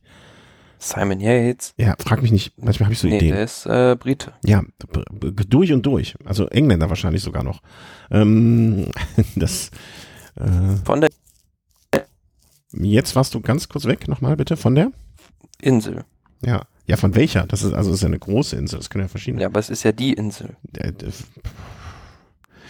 Aber immer noch komisch, ne? Steht äh, Nationalität bei Pro Cycling Stats zum Beispiel Great Britain. Sag, ist das, ist das jetzt auch ein Waliser? Gehört der Waliser auch dazu? Zu den Great Britons? Ist, äh, wer kam nochmal von der Isle of Man? Kam doch auch jemand. Cavendish. Cavendish und ja, ich hatte jetzt aber jemand anders im Kopf. Sind das auch Briten dann? Sind das Engländer? Schwierig, schwierig. Aber Insel, Insel, Inselvölker sind ja eh. Ich glaube, die Völkerkunde überlassen wir lieber anderen. Ja, das, da können wir uns nur auf dünnem Eis bewegen. Aber ähm, ähm, nun ja. ja, wir haben ja am Anfang schon angedeutet, dass alle, alles Nationale uns ja eh äh, irritiert oder mich zumindest irritiert und dich wahrscheinlich auch Fragen hinterlässt. Mm, zwölfte Etappe, da gehen wir nochmal dann kurz drauf ein. Also Simon Yates hat gewonnen vor ähm, Pello Bilbao, der sich da noch so rangeschlichen hat, als äh, Yates und Mühlberger weggestiefelt waren. Ähm, in der Abfahrt, glaube ich, da war es, ne? In der Abfahrt vom ersten ähm, kategorisierten Berg runter. Ach ja, noch was. Ich bin ganz froh, dass die überhaupt alle heil runtergekommen sind. Die Abfahrt sah jetzt aber auch nicht allzu schwer aus, ne? Also das war, das sah gleich auf Nö, das war so ein, oh, so ein hm? Rollerding halt. Also da, da brauchte man schon richtig nochmal Power, um die großen Gänge da zu treten. Also so schnell war das dann auch nicht. Ja, ja, trotzdem. Also das äh, ähm, freut mich immer wieder. Ähm, ihr ihr bekommt es nicht mit, ne? Aber in der Vorbesprechung hat der Chris, äh, der Christian, sag ich schon nicht, hat der Thomas mich, Christian, ziemlich ausgelacht ja, weil ich gesagt habe, warte mal kurz, äh, weil ich eine E-Mail bekommen habe, ja. Also ich, ich habe gerade wieder eine E-Mail bekommen. Verrückt, oder? Weißt du, was diesmal, äh, diesmal in der E-Mail e drin steht? Jemand hat uns gerade jetzt, während wir aufnehmen, ähm, fünf Stunden auf Phonic-Zeit äh, gespendet das äh, weiß gar nicht, ob du technisch so drin bist. Auf Phonic ist der Service, der unseren Ton schön macht. Ja, da kann man, klasse. Äh, kann man so so äh, so Geld reinwerfen ähm, und da kann man uns sozusagen Produktionszeit schenken. Und das hat gerade jetzt, während wir auf, aufnehmen, jemand gemacht. Ich weiß nicht wer, weil der Name wird dann natürlich nicht übertragen. Aber äh, vielen herzlichen Dank, wenn du gerade zuhörst, äh, dass äh, und du am 18. Juli abends uns was geschenkt hast. Äh, vielen, vielen Dank. Also können wir jetzt mal live und in Farbe sagen. Äh, ja, aber trotzdem auf dem, äh, auf dem Profil sah das jetzt nicht so schwierig, äh, also in der Wahrheit sah es nicht so schwierig aus, aber ich sehe ja immer nur äh, irgendwie ganz lange Abfahrt ins Ziel und uh, uiuiui, das könnte böse werden. Ähm, genau, er hatte aber in der Abfahrt vom ersten Berg sich, glaube ich, dazu gesellt, dann zu den Zweien und hat diese Dreiergruppe aufgemacht. Ähm, ja, ähm, hinten dann äh, mit einer Minute 28 Rückstand kam dann sozusagen relativ viel, was in diesem, ähm, in dieser ersten 40er, 40-Mann-Gruppe mit drin war, äh, rein. Und da war dann aber auch noch nix irgendwie von Fahrern, die weiter vorne platziert waren, rein. Ne, Bernal und Thomas sind zurück reingekommen mit einem Abstand von gut zehn Minuten oder wen, äh, knapp zehn Minuten. Zwei, drei, vier, fünf, sechs, sieben, acht. Das ganze Team Ineos ist da wirklich so in, äh, in, in Mannschaftszeit über die Ziellinie gefahren, ja. Ja, ja, ja. Ja, einfach starke Truppe, ne? Also kann man gar nicht anders sagen. Die machen äh, sehr, sehr mannschaftlich geschlossen. Ja, und der Rest ist. Auf der anderen Seite hm? wieder ein Tag vergangen, an dem Julian Alaphilippe im gelben Trikot bleibt. Ja, ich hatte ja prognostiziert, äh, dass er heute nicht drin ist, ähm, äh, nicht mehr drin ist. Äh, Irrtum meinerseits. Ähm, ja, aber dafür war die Etappe viel zu einfach, um ihn an dem Tag jetzt aus dem ja, gelben gerade nach, gerade nach der Etappe vom Montag dachte ich, vielleicht ist es so, ähm, also ne, ich habe das ja am Sonntag prognostiziert. Montag dachte ich dann noch, hm, vielleicht stecke ich da gar nicht so falsch, ne, weil es hätte ja auch sein können. Es, es, es gibt ja genug Fahrer, die jetzt unter Druck stehen. Ne, ein, ein, ein Port, ein Pinot, die was machen müssen irgendwann. Ne? Also die müssen jetzt Landa. Stell dir mal vor, die drei hätten sich jetzt, warum auch immer, wie es zu dieser Situation gekommen wäre, hätten sich dann am Fuß des ersten Berges äh, vielleicht noch so ein Nibali, einfach weil er noch eine Rechnung offen hat mit Ineos, hätte, sich da noch zugesellt. So eine Vierergruppe hätte komplett auf einmal wer losgestiefelt. Hm. Also da, wir wissen beide, wie wahrscheinlich das wäre gewesen wäre, ne? Aber da hätte ja durchaus etwas äh, Stimmung in der Bude aufkommen können. Ist es aber nicht. ist es aber nicht, ganz einfach gesagt. Ne? Und, äh, ja, aber apropos Wertungen, ähm, ich dachte, ich dachte, ganz spannend war, apropos Stimmung in der Bude. Heute, ähm, in der Mannschaftswertung ähm, wird sich Movistar sehr geärgert haben, weil die heute die Führung an ähm, Drecksäger Fredo verloren haben. What? Und das ganz schön deutlich, die liegen jetzt mit ähm, zehn Minuten im Hintertreffen und mussten auch noch Platz zwei Agi Dessert überlassen. Landa geht heute ohne Nachtisch ins Bett, da bin ich ganz sicher. Ja, aber es ist auffällig, wie äh, Movistar bewusst immer Fahrer in die Fluchtgruppen mitschickt, mhm. um diese Mannschaftswertung zu verteidigen. Also gefühlt ist es denen wichtiger als irgendwie, ja, die opfernden Helfer dafür, anstatt den am Bergtempo für Quintana machen zu lassen. Ja, aber wenn das den Spaniern so viel wert ist, mein Gott, dann sollen sie es machen. Ich wollte überleiten eben noch, äh, ja, vielleicht, äh, wo wir bei den Wertungen sind, ne, also Mannschaftswertung Platz drei jetzt für Movistar, vor, ähm, davor AG Dessert und Jack Segafredo, wie du richtig äh, gesagt hast. Äh, Bergtrikot eben auch schon mal kurz äh, zwischengeschoben, Tim Valens weiter auf Punktesammlung vor Thomas de Gent, also die machen das immer noch weiter so, dass sie da äh, im Zweifel Thomas de Gent die Punkte einsammeln lassen, bevor es jemand anders macht. Äh, weißes Trikot von uns groß angekündigt, der Kampf äh, Egan Bernal gegen Henri, Hen Henrik Mass, nicht Henri Henrik Mass. Ja, äh, weitgehend offen. Ne? Platz drei und Platz sechs im Gesamtklassement, da muss man nicht viel sagen. Schon man natürlich zur Bergwertung noch sagen muss, dass ja natürlich die fetten Punkte erst jetzt vergeben werden. Mhm. Also alles auch nur Vorgeplänkel, was da bislang gelaufen ist. Und ähm, jetzt beispielsweise kommt ja dann am ja, kommen wir später noch zu Samstag. Der Tourmalet, Or-Kategorie Berg, erste Kategorie und dann, ja, da kommen, da reihen sich dann halt diese Schwierigkeiten aneinander, wo man richtig viele Punkte abgreifen kann. Ja. Ja, ja, also da kommt jetzt, ne, ein bisschen, also ich glaube, Tim Wellen sagt sich einfach, ich nehme das Ding jetzt jeden Tag, also so viele Tage mit wie möglich. Und äh, muss man auch sagen, gibt ja auch immer ein bisschen was in die Mannschaftskasse noch dazu pro Tag, ne? Also warum nicht? Äh, grünes Trikot. Ja, aber apropos Mannschaftskasse, da hatte ich gerade jetzt mal äh, hier so bei Twitter gesehen, da gibt es auch jeden Abend dieses offizielle Kommuniqué der Tour mhm. de France in Sachen Strafen. Und beispielsweise heute 500 Schweizer Franken musste äh, Enrico Peutschke, sportlicher Leiter von Bora Hans Grohe, bezahlen. Weil? Hm, wenn ich es richtig übersetze, glaube ich, ähm, gefährliches Verhalten. Comportement dangereux du personnel de l'équipe. Okay. Ja, er hat sich persönlich äh, gefährlich verhalten, was das auch immer heißen mag. Ähm, wahrscheinlich irgendwie ein Fahr, Fahr, beim Fahren oder so, ne? Also irgendwie mal an der Fallstelle überholt oder irgendwie so eine Geschichte gemacht. Das wäre so der Klassiker für so ein Vergehen.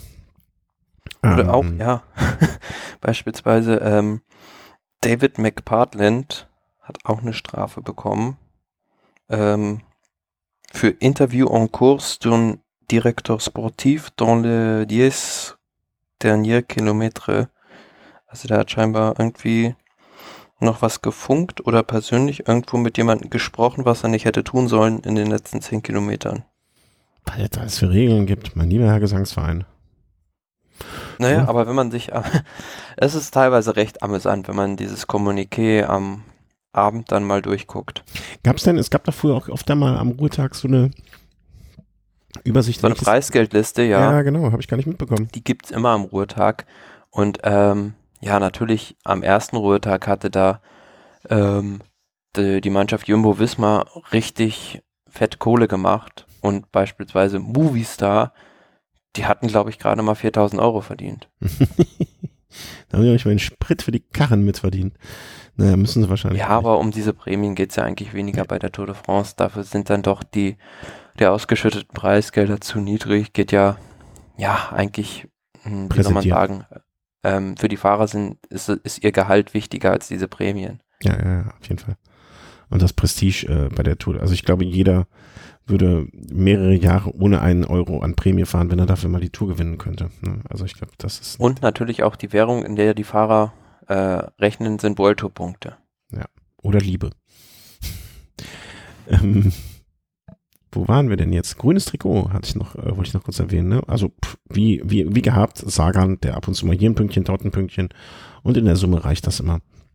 Ja, aber erstaunlich, Sonny Colbrelli auf Platz zwei, der betreibt einen Aufwand, also die, der lässt sich jeden Zwischensprint fast wie einen Massensprint von seiner Mannschaft in kompletter Stärke anfahren und betreibt da einen Aufwand für diesen zweiten Platz da ja, kann man auch mit den Ohren drüber schlackern, aber natürlich, wenn Peter Sagan mal irgendwie was passieren sollte, ist er derjenige, der das Ding abstaubt. Mhm, das stimmt. Er hat ja insgesamt auch Platz 4 war bis jetzt das Beste, ne? Also bei den End, äh, End äh, Ergebnissen der Etappen jeweils äh, nicht so wirklich weit vorne gewesen. Wo wir gerade beim Team sind, ähm, wir wollten noch, wollten noch ich habe hier gerade gerade einen äh, Fax reinbekommen ähm, vom Team Bahrain Merida äh, Mannschaftsleitung, ob wir wüssten, wo Ron Dennis ist. Die hätten da noch ein paar Fragen. Also der hätte da heute aus dem Mannschaftsbus, äh, ich habe hier so eine Liste an, ähm, an Teilen, die er mitgenommen hat, wo die, wo die Eigentumsverhältnisse noch nicht ganz geklärt hätten. Ja, also es würde, ich lese gerade vor, äh, ich übersetze direkt, äh, das ist äh, vom ba Bahrain äh, geschrieben. Ähm, er hätte noch eine Kaffeemaschine, ähm, eine Sonnenbrille und äh, eine Akkreditierung, die er noch abgeben müsste. Äh, wer also äh, Ron Dennis gesehen hat, der möge sich bitte melden. Ähm, ehemaliger, ehemaliger, glaube ich, äh, Zeitfahrweltmeister. Der, der aktuelle. Aktuelle, oh, äh, ja, noch besser. Äh, der einen Tag vorm Zeitfahren, bester Zeitpunkt für einen ähm, Zeitfahrer, Zeitfahrweltmeister auszusteigen, äh, das Rad in die Ecke gestellt hat. Und niemand weiß warum. Also keiner weiß so richtig, was da Phase ist. Zumindest bis zum Zeitpunkt der Aufzeichnung gerade. Äh, 20.10 Uhr am Donnerstagabend also äh, ich habe einen Tweet gelesen, äh, wo jemand geschrieben hat, wenn etwas Kurioses bei der Tour passiert, wenn ein Skandal passiert, dann hat es immer was mit Doping zu tun. Und deswegen meinte ich eben mit dem Ruhetag, ähm, ja, bis, bis dato nichts gehört, aber wer weiß, ob da jetzt was kommt. Hoffen wir es mal nicht. Weil Ron Dennis habe ich einfach bisher in dieser Hinsicht nirgendwo so wahrgenommen. Ja, also, wie gesagt, völlig unklar, was da hintersteckt und das können jetzt irgendwie tausende Gründe sein. Also ja, vielleicht hat er auch nur schlecht, schlecht geschlafen oder keine Ahnung, ihm ist irgendwas missfallen. Ich weiß es nicht. Also schwierig da zu mutmaßen, was dahinter steckt. Ja, und auch vor allen Dingen, also diese, ähm, es gab halt ein, äh, von der Mannschaftsseite. Und zumal, so, ja, das Eigenartige ist ja, dass er am Anfang der Etappe noch attackiert hat. Ja, ja. Und es gab dann ja auch von der Mannschaftsleitung, also die, die, die Mannschaftsleitung, die PR von denen hat offensichtlich auch gar keinen Zugang äh, irgendwie mehr zu ihm gehabt oder, oder der, der war gar nicht mehr bereit, mit denen zu reden. Also das war, es ist so eine völlig groteske, ich, ich versuche gerade, ob ich auf die Schnelle ähm, äh, die, die Meldung, also die haben dann einen Tweet rausgehauen, ähm, der wirklich, also so dermaßen mehr Fragen aufgeworfen hat, als er ähm, beantwortet hat. Also das äh, also von einem Leiter von ähm, Bahrain Merida sagt, äh, es lag mit Sicherheit nicht an seiner körperlichen Verfassung. Ja, also da ist jetzt nichts. Und ähm, ich finde jetzt natürlich leider nicht äh, die, die Meldung, also äh, lustig auch, er hat ein T-Shirt an, als er gegangen ist, hinten, it's not about me, it's about us, Team Merida mal rein. Also das ist alles eine total groteske. Ja, ja, das ist deren äh, Spruch. Bitte? Das ist deren Werbespruch. Ja, ja. Also alles total grotesk und ähm, ich, ich finde leider Gottes nicht, äh, doch hier bei Rhein Merida. Um, our priority is welfare of all our riders, so we'll launch on immediate investigation, but will not be commenting further until we have established what has happened to Rohan Dennis. Meanwhile, we continue to support our riders who are mid-race. Also, und der Kommentar dazu, you win the award for most confusing tweet of the first half of 2019. Congrats. Also es ist so gar nichts, dann soll man jemand, äh, bitte hab Verständnis, wir kommentieren das nicht. Äh, alles sehr, sehr kurios, sehr, sehr lust. Also ich, ich war heute, als ich, also als ich das mitbekommen habe, war ich so, so, ach, endlich haben wir wenigstens sowas ähnliches wie ein Skandal. Ähm, äh, schöne Geschichte. Äh, nee, nicht schöne Geschichte, aber äh, so ein Unterhaltungswert hat das Ganze dann doch in gewisser Hinsicht schon. Ja, und damit wäre er ein, einer der Fahrer, die dann heute die Tour äh, verlassen haben oder ja aufgegeben haben, did not finish. Ähm, glaub, Wie auch war, beispielsweise Giacomo Nizzolo. Genau. Und äh, ist nicht Ciccone auch raus? Mm, -mm. Hatte ich den nicht? Hm, dann habe ich mich vertan. Nun ja, nun denn. Das war's dann für heute. Ähm, Gesamtwertung hat sich dann heute, wie zu erwarten, oder wie leider zu erwarten, aber von mir dann doch anders gehofft, ähm, kaum etwas getan im Gesamtklassement. Also er ist in, auf den deutlich hinteren Plätzen. Ähm, und wir schauen sozusagen nach vorne, oder? Genau. Ähm, ja, heute, morgen geht's weiter. Wie gesagt, ähm, heute, warte kurz, nochmal, Tag der Aufzeichnung, vielleicht nochmal zur Verdeutlichung, ne, weil wir sind nicht im Fernsehen und man hört uns direkt. Ähm, Tag, ne, Donnerstag sprechen wir drüber und morgen, wie du gerade ankündigen wolltest, sorry für die Unterbrechung, äh, Zeitfahren. Zeitfahren von Po nach Po, 27,2 Kilometer. Das Ganze startet aber auch erst um 14 Uhr mit Johann Ofredo als ersten Starter. Und vielleicht noch ganz interessant, vormittags findet äh, La Course, nämlich das Frauenrennen statt. Ja. Um, wird auch live im Fernsehen gezeigt. Was ich wirklich, um, äh, also dass, dass man das heutzutage erwähnen muss, ist schlimm, aber umso besser, dass es passiert. Ne? Also ja, ja, aber an dem Tag mit Sicherheit auch vielleicht sogar spannender als dieses Zeitfahren, denke ich. Ähm, naja, wer, wer, wer wird es denn machen? Ron Dennis wohl nicht. Ähm, ja, also im Prinzip in der Pole Position sehe ich da so ein bisschen Garen Thomas und Wout van Aert. Wout van Aert, der das Zeitfahren bei der Dauphiné gewonnen hat, das eine ähnliche Charakteristik hat. Hatte halt äh, wie, wie jetzt eben dieses bei der Tour de France. Also ähm, das Zeitfahren morgen ist im, vor allem im ersten Teil bis Kilometer 18 extrem wellig. Also da gibt es zwei kurze, knackige Anstiege, zwei oder drei Dinger. Und zum Schluss kommt es auch nochmal, fährt man da eine kleine Rampe hoch. Und ähm, das kommt den Bergfahrern ziemlich gelegen. Aber natürlich auch so jemanden wie, wie Garen Thomas und wie Wout van Aert. Das sind für mich die beiden Favoriten. Und dann, na, es ist schwierig einzuschätzen. Ähm, wer dann da vorne landet. Aber ich würde es, wie gesagt, nicht mal für ausgeschlossen halten, dass äh, auch Alaphilippe morgen sein Trikot verteidigt. Also mhm. der hat auch solche Zeitfahren schon sehr, sehr gut gefahren. Wenn ich da nur dran denke an das Zeitfahren in, in Argentinien, Vuelta San Juan am Anfang des Jahres, da hat er das schon bewiesen, dass er sowas auch kann. Mhm. Was, was, äh, die Frage muss man stellen, Tony Martin, ist er bei der Tour überhaupt dabei? Ähm, Vielleicht hat er sich auch einfach so komplett zurückgenommen ne, oder ruhig.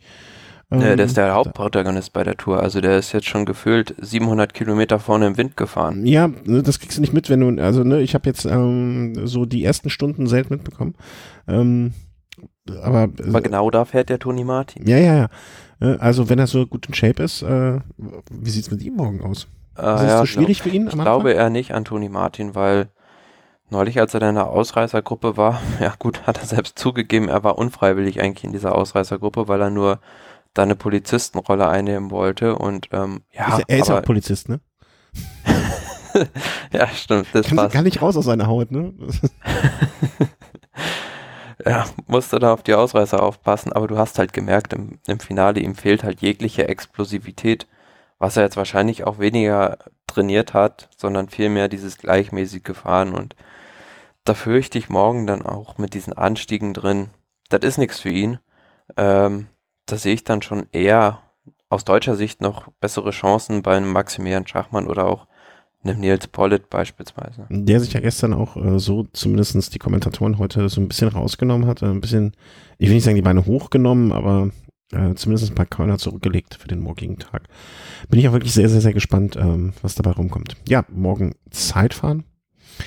Du. Ja, und ähm, können wir gespannt sein, wie da so die, also es werden jetzt nicht die super großen Abstände im Klassement sein, glaube ich, aber mhm. na gut, ein schwacher, schwacher Tag. Da verlierst du auch mal 1,30 bis 2 Minuten in so einem Zeitfahren. Ja, total, klar. Und äh, ja, gespannt bin ich vor allem mal auf Emanuel Buchmann, ob der das jetzt weiter so bestätigen kann. Und vor allem, er ist ja bei der Dauphiné eigentlich ja eine ähnliche Strecke sehr, sehr gut gefahren. Da ist er, glaube ich, in die Top 5 sogar gefahren. Äh, ich, ich kontrolliere das jetzt nicht. Wenn du das sagst, wird das mit an Sicherheit grenzender Wahrscheinlichkeit stimmen. Ähm, ja, also ich sehe da morgen auch, also ich, äh, nachdem ich Alaphilippe ähm, jetzt für, also nachdem ich sehe, dass er, dass, dass er das heute gepackt hat, ähm, äh, der alte Spruch vom das gelbe Trikot verleiht Flügel, äh, wird vielleicht dann doch nochmal wahr. Ich glaube auch, dass er morgen äh, das Zeitfahren seines Lebens fahren wird und äh, im Grunde genommen da morgen derjenige ist, der es zu schlagen gilt. Also ja, und das erinnert so ein bisschen äh, daran, dass jetzt vielleicht Alaphilippe den Vöckler macht, macht, der 211 auch bis tief in die Alpen drin im gelben Trikot war. Mhm, ja. Für die Mannschaftskasse, wie wir eben sagten, wahrscheinlich nicht ganz schlecht. Ähm, und ja, zumindestens äh, Vöckler wäre ohne diesen Ritt oder äh, diesen Ritt und dann, es war glaube ich noch zwei, drei Jahre später nochmal so, ähm, wäre er sicherlich nicht derjenige geworden, der es dann geworden ist, ne? Also mit seinem, mit seiner Popularität in der Hinsicht auch. Und äh, ja klar, also der, der Sponsor sagt sicherlich nicht dazu nein, was Alaphilippe da treibt. Ne? Und äh, Trikot immer schön vorne gesehen, jeden Tag oben auf dem Podium. Wäre ich als Sponsor jetzt auch glücklich drüber, über die ähm, über die äh, Screentime sozusagen. Wäre dann natürlich nur spannend dann in den Bergen jetzt, weil Alaphilippe über eigentlich gar keine Mannschaft verfügt, um dieses Trikot irgendwie im Hochgebirge zu verteidigen. Er hat noch Enric Mass, aber der hat eigentlich selbst Klassementsambitionen. Das ist, besser gesagt, der Klassementfahrer dieser Mannschaft. Und ja, das wäre dann schon ein abenteuerliches Unterfangen. Ja. Ja, aber hatte ja auch nicht so richtig. Ne? Der hatte auch nicht richtig so eine Nö, mit Sicherheit nicht. Also der hatte damals halt Pierre Roland und äh, ja, das war es halt größtenteils. ja, das war's. Gefühlt fuhren die in dieser Europcar-Mannschaft damals auch alle diesen Thomas Vöckler-Stil, eine, eine 55-11 den Berg hoch und mit dem Kopf wackeln. Ja. alles, alles kleines Vöcklers. Ähm, ja, warten wir mal ab. Also morgen äh, Zeitfahren. Am Samstag ist dann die Etappe von Limoux nach Fort de Albi. Oder zumindest sind die, heißen die Orte irgendwie so ähnlich. Sag ich mal vorsichtig. Mm, nee, am Samstag ist die äh, Tourmalet-Etappe. Ah, ja, ja, ja, Entschuldigung, ich bin hier in der Übersicht von der Tour.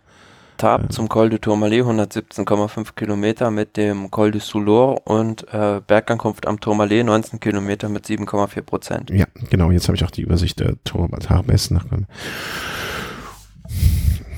Ist jetzt so ein Tag, wenn das, wenn das jetzt eine Woche später wäre, ne, da würde ich sagen, da knallen die Korken, da, da, da, da, da rappelt's im Karton.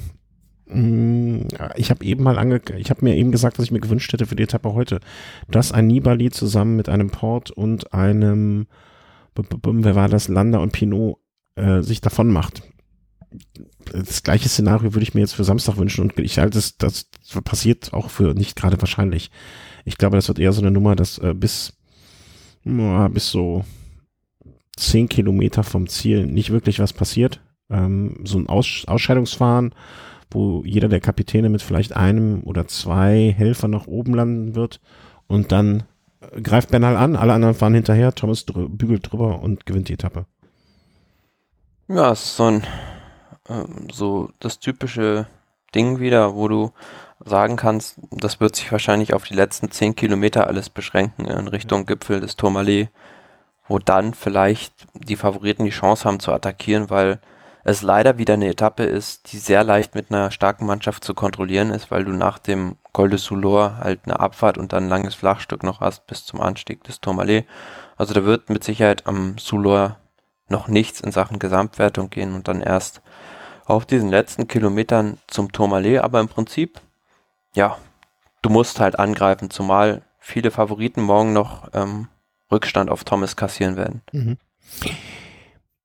Ich habe gerade irgendwie so, wie soll ich sagen, ähm, was, erhalten wir denn davon, wenn man einfach mal, also wir hatten, wir haben ja jetzt mehrfach schon diese äh, Nummern, wo es Punkte, nee, nicht Punkte hier, so Zeitbonifikation oben gibt. Für Fachlehrer. Bis dato hat es jetzt nicht wirklich was gebracht, wenn man mal ehrlich ist. Ne, doch, Chicone hat dadurch das gelbe Trikot übernommen. Ja, aber jetzt so für die Gesamtspannung und so. Also ist jetzt nicht, dass wir während der Etappe immer noch immer jedes Mal denken, uiuiui, gleich gibt's, äh, ne, also ja, in dem einen Fall hat es jetzt eine Auswirkung, es, es, hat eine Auswirkung gehabt, aber es hat nicht irgendwie das Renngeschehen jetzt maßgeblich verändert, oder? Also. Du meinst jetzt in Hinblick mit nach Paris? Ja. Äh, pff, ja, wie gesagt, also zwischendurch hat es schon das Renngeschehen geändert, aber jetzt die das ist nicht der große Mausfavoriten, die haben sich jetzt noch keine solche Zeitbonifikation genau. geholt.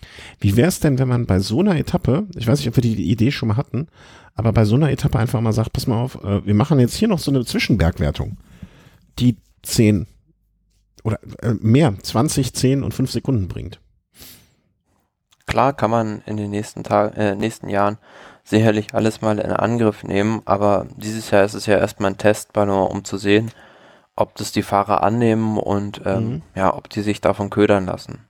Ja, aber äh, kommt mir jetzt so als Idee, ne? Weil gerade so eine Etappe wie Tourmalet, wenn man sagt, okay, es ist ein 19 Kilometer Anstieg im Grunde genommen, ne? dass man sagt, alles klar, wir machen jetzt 10 Kilometer vor Ende des Anstiegs schon mal eine Wertung, äh, wo man sich Zeit, nur Zeitbonifikationen auch äh, holen kann. Also noch nicht mal Punkte fürs Bergtrikot, nur Zeitbonifikationen. Ja, aber wie gesagt, du hast halt wenig Möglichkeiten, irgendwie diesen Ineos-Zug zu sprengen auf so einer geradlinige Etappe. Ja, ja, aber das würde, das würde den, das würde den Reiz vielleicht noch erhöhen, es zu probieren. Ne? Ich versuche ja nur irgendwie Spannung in so eine Etappe zu kriegen. Ähm, das wird am Samstag ein Fest, also einfach, weil es Tradition ist, weil es, weil es alles das ist, was Radsport ausmacht. Aber wir, wir sind doch, glaube ich, beide d'accord, dass da am Samstag nicht irgendwie, äh, also das wird jetzt nicht wir werden wahrscheinlich nicht am Samstagabend nach der Etappe uns hier noch eine Nachricht schicken. Mein Gott, die Etappe werde ich mein Leben lang nicht vergessen. Nee, aber es kann durchaus sein, dass die Kräfteverhältnisse, wie wir sie jetzt einschätzen ähm, und wie wir sie im Verlauf der Tour bislang gesehen haben, ganz andere sein werden. Weil das ist wirklich absolutes Hochgebirge am Tourmalet und da sind wirklich die reinrassigen Kletterer vorne. Ich, und äh, da wird's dann auch, die Stunde der Wahrheit wird erschlagen für Alaphilippe.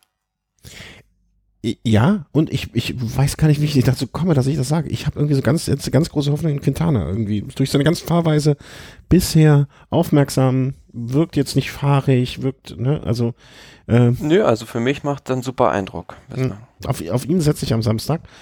Und äh, das ist ein, ähm, ich, möchte äh, also so, ne, meine Affinität zu England ist bekannt hier. Äh, Thomas soll auch eine super Tour fahren. Aber auf dem Zweikampf äh, im, äh, war nicht beim Tourmalet auch mal diese Wind, äh, diese Nebeletappe oder so etwas? Das gab es auch mal vor Jahren. Ne? Klar, im Tourmalet ist es ganz oft sehr nebelig. Ja, genau. Nebel, ich, äh, ich möchte Bernal und äh, Quintana oben im Nebel. Im, oh, Fock, äh, es soll für Thomas der Fock, der Nebel des Grauens werden und die zwei Stiefeln durch den Nebel weg. Das, äh, ich möchte ein bisschen epischen, epische Spannung haben. Das wünsche ich mir für Samstag. Mm. Und Sonntag? Ja, und am Sonntag ist ja eigentlich eine viel spann eine, eine, eigentlich eine spannendere Etappe. Ja. Also es sind 185 Kilometer Limon nach Foix und da haben wir ja dann die von dir gewünschte Bonifikation auf der vorletzten Bergwertung. Mhm, genau. Weiß jetzt nicht, also ich glaube, man sollte auch ein bisschen an dieser Stellstraube drehen, diese Bonifikation zu erhöhen. Also einfach die Sekunden. Ne? Man macht es komplizierter, sehe ich auch ein. Aber ob den Leuten jetzt erklären muss, dass es, was ist das, 8, 6 und 2 oder 8, 6 und 4? Ähm, dass es diese Sekunden sind, da kann man auch sagen 30, 20, 10. Also, ne, ob das eine erklärt oder das andere, das macht jetzt auch kein, nach dem Braten auch nicht mehr fett. Ähm, das, das, das könnte ich mir vorstellen. Und ähm, ja, Sonntag, also ich freue mich auf das ganze Wochenende irgendwie. Ich kann mir gut vorstellen, dass das äh, äh, spannend und gut wird. Ja, also am Sonntag ist eigentlich theoretisch auf dem Papier mal die Gelegenheit da, ähm, von weiter weg anzugreifen. Wenn du ja. ja. am Anfang ein, zwei Helfer in der Ausreißergruppe hast und dann an diesem drittletzten Berg, dem Port de l'Ers, 11,4 Kilometer mit 7% was probierst und dann, ja, halt unten vielleicht noch nach dem vorletzten Anstieg einen Helfer in der Gruppe hat, hast für dieses kurze, flachere Stück, dann, dann würde sich das auch anbieten für eine Mannschaft mit mehreren Optionen, da halt mal einen rauszuschicken. Denk da an so einen Fahrer wie Landa oder Valverde. Mhm. Oh ja, Valverde hat sich bis jetzt auch sehr zurückgehalten, im positiven Sinne. Ja, aber ich weiß gar nicht. Also für mich hat er sich so gefühlt schon aus der Gesamtwertung verabschiedet. Wie viel da ist er denn momentan? 13. 3,18 Rückstand, gut. Aber ich fand es überraschend an der Planche de Belfi, wie früh der sich da aufgeopfert hat, mhm. die Mannschaft und gar nicht so auf seine eigenen Ambitionen. Nee, aber ich glaube, das hat er auch eingesehen, dass das nicht sein, also dass das, dass das nicht, dass er da nicht mehr mitmachen kann. Finde ich auch finde ich auch super. Also ich finde diesen eigenen, also ne, einen eigenen Anspruch an sich zu haben, ist ja in Ordnung. Aber auch die gesunde Selbsteinschätzung, dass er sagt, ich bin kein Gesamtklassementfahrer bei dieser Tour mit dieser Konkurrenz. Ähm, weil mal ehrlich, also ich, ich, ich, ich habe eben mal die Wettquoten aufgemacht für die Gesamtwertung, äh, weil mich hat interessiert, äh, wer beim Zeitfahren da drin ist und ob überhaupt noch, ähm, äh, ob die schon auf Roland Dennis reagiert haben. Da wird, da taucht er ja gar nicht auf. Also, ne, und da, also, und das meine ich jetzt auch gar nicht böse, aber äh, das, ja, im Zeitfahren sowieso nicht. Nee, äh, da, da ist ja alles offen gewesen, ne? Da waren ja auch alle, ähm, äh, alle, alle Tipps sozusagen, aber da taucht er bei den, äh, warte mal, das ist Bergwertung, äh, Siegwette. Ich guck mal, ob er da irgendwo überhaupt noch, weil werde, ah doch, hier unten Alejandro Valverde äh, ist da so auf einer Stufe mit Richie Porter. Ach, mein Richie. Äh, was ist eigentlich hier? Den, der hat sich ja auch schon versemmelt, ne? Der ähm, äh, Education First Uran, der ist da auch, der, den hast du auch an dem einen, an dem Montag erwischt, ne? Ja, genau, das war das, wo wir vorhin drüber gesprochen haben. Ja, ja. Äh, Uran tauchte noch nicht auf, fällt mir jetzt auch gerade an. Ähm, ja, also Alejandro Valverde mit Richie Port, das finde ich noch ein bisschen zweifelhaft. Ich glaube, er hat, äh, er ist vernünftig genug oder hat eingesehen, dass das nicht sein, ähm, sein Ding ist dieses Jahr und an der Stelle und das ist ja auch in Ordnung. Also finde ich gut, also ne, diese realistische Selbsteinschätzung. Aber ja, klar, also er wäre jetzt auch so ein Kandidat, den ich an der Stelle, an dem Tag mit nach vorne schicken würde. Entweder als Relaisstation oder wenn hinten sich nichts tut und nichts klappt, der dann vorne auch durchaus auf Sieg fahren kann ne, und einfach eine Etappe abschießen kann. Warum nicht? Ist auch alle Ehrenwert an so einem Tag. Und vielleicht noch was für die Mannschaftswertung tun. Ach, kann. die Mannschaftswertung. Entschuldigung, dass sie mir nicht als allererstes in den Sinn kam. Natürlich. Ähm, ja, ich glaube, am Sonntag, am Sonntag pfeifen die Movies äh, auf den Großangriff in der Mannschaftswertung. Die schicken Valverde nach vorne, äh, Landa in die zweite, ah nee, Landa ist, äh, Landa in die zweite Wertung und äh, hinten, ja, das wird, das wird der Tag für die Mannschaftswertung. Supi. Ah, ich denke, weiter nach vorne werden wir nicht schauen, weil ich glaube, wenn ich mich richtig in meinen Kalender orientiert habe, dass wir am Sonntagabend dann versuchen, eine Sendung aufzuzeichnen. Das ähm, ist richtig. Äh, ich hoffe, dass die Technik, äh, mal kurz eine Rückmeldung. Letzte Woche war die Technik, äh, oder letzten Sonntag war die Technik nicht so wirklich überragend. Ich glaube, diesmal äh, höre ich keine Knackser und äh, Gedöns, deswegen bin ich da sehr, sehr glücklich, dass der Wechsel hier was gebracht hat. Ähm, ja wünsche euch bis Sonntag, äh, ach so, äh, darauf wollte ich eigentlich hinaus. Äh, Sonntag würden wir dann auch mal wieder live streamen, glaube ich. Äh, wer das also vor Sonntag hört und äh, die Zeit findet. Sonntagabend, ich kündige es aber auch auf den normalen Plattformen dann an. Äh, machen, schmeißen wir den Stream an. Ich hatte jetzt für heute die Sorge, dass die Technik nicht steht, deswegen habe ich es mal nicht angekündigt. Weil ich finde es blöd, das anzukündigen und es nicht zu machen, aber für Sonntag kündige ich es dann jetzt damit an, weil wieder, wieder alles stabil aussieht. Hm, möchte mich bedanken wieder bei allen Bestellungen über unseren Amazon-Link, bei allen Spenden, ähm, hat jetzt jemand äh, via PayPal noch nochmal was. Vielen herzlichen Dank dafür. Und ja, wie ich gerade eben durch Zufall während der Sendung erwähnte, kam eine Spende rein von jemanden, der uns auch Phonic Credits geschenkt hat. Super, das ist mir fast mit am liebsten, weil die kaufen wir eh regelmäßig. Oder müssen sie kaufen oder wollen sie kaufen. Und äh, da haben wir uns jetzt einfach einen Kauf gespart. Ne? Also die, ich sag mal, die Sendung und die nächste Sendung und die übernächste Sendung gehen dann einfach mal auf dich. Und äh, das ist ja toll. Die Sendung, die nächste und die Ja, wahrscheinlich schon. Ähm, super. Und ja, ich wünsche dir, Thomas, eine schöne Tourwoche jetzt. Ja, ebenso. Kannst du viel gucken diese Woche? Äh, pff, begrenzt, aber das passt schon. Ja, ich werde, glaube ich, was haben wir heute? Heute ist Donnerstag. Ja, ich glaube, ich werde mir morgen, morgen kann ich vielleicht so die Zusammenfassung mir anschauen. Das ist ja auch schon mal was wert. Samstag, Sonntag muss ich mal gucken. Äh, hier hat sich allerdings ein Besuch angekündigt. Kann kann, man nicht, kann nicht einfach ignorieren. Hm. Leider, leider. Ähm, nee, aber irgendwie wird sich das schon äh, ausgehen, dass wir genug zu erzählen haben am kommenden Sonntag. Und äh, ja, wir wünschen euch eine schöne Tour und wir hören uns am Sonntag. Tschüss. Tschüss.